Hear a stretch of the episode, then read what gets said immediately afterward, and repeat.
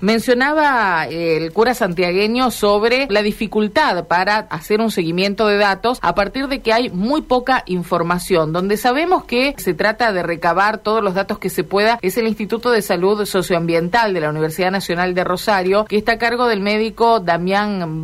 y quien está en línea con nosotros. Nosotros identificamos dos tipos de problemas. Uno son los problemas agudos que tienen que ver con el daño en la piel, las mucosas, con las irritaciones, los problemas respiratorios de broncospasmos E inmediatamente después de la fumigación o la exposición a la, utilización de químicos en los campos, sobre todo con mosquitos y aviones. También en esto de los agudos nosotros hemos incorporado a los abortos espontáneos, porque un aborto espontáneo, sobre todo en los embarazos en, los, el primer trimestre del embarazo, ha tenido un incremento en estas localidades que nosotros vimos, es realmente exponencial a partir del año 97, 98 en adelante, y también identificamos como cosa situación aguda, esto que decía reciente los incrementos de los problemas respiratorios y daños en la piel. Pero por otro lado, identificamos problemas crónicos o que requieren una exposición más frecuente en el tiempo y que no se dan enseguida de que uno es expuesto a, una, un contacto de estos químicos, pero sí con el tiempo, que tiene que ver, por un lado, con el desarrollo de algunos cánceres o linfomas o leucemias que aparecen en edades muy tempranas o que son de tipos muy raros, y por otro lado, trastornos endócrinos, es decir, la sustancia sustancias químicas que se usan, atracina, clorpirifos, 2,4-D, dicamba, glifosato y glufosinato de amonio, son todas sustancias que ya se ha demostrado que tienen una acción capaz de alterar el funcionamiento de nuestras hormonas.